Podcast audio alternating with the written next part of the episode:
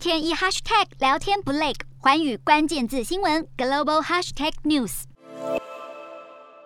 俄罗斯与乌克兰谈判代表团再度见面，在七号进行第三轮会谈，不过这次依旧毫无进展。同时，梅丁斯基也警告，不要指望下一轮会谈会带来最终结果。而这次会谈，俄罗斯列出四项停战条件，包含乌克兰必须停止军事行动，把中立地位入线，承认克里米亚是俄罗斯领土，以及承认乌国东部两个分离主义区域独立。不过，乌克兰并没有同意。尽管第三次会谈也没有达成停火协议，乌克兰方现在喊出希望两国总统可以直接面对面会谈。库列巴也强调，乌克兰总统泽伦斯基并不害怕，如果普丁同样不害。害怕，欢迎他来会谈，由两国元首进行谈判。另外，土耳其不断从中斡旋。土耳其外长卡夫索格鲁宣布，俄国外长拉夫罗夫与乌克兰外长库列巴十号将在土耳其南部安塔利亚会谈。这将是俄罗斯与乌克兰战事爆发以来双方外交首长的第一次会谈。土耳其隔着黑海与俄罗斯、乌克兰相望，一直有意居中调停两国争端。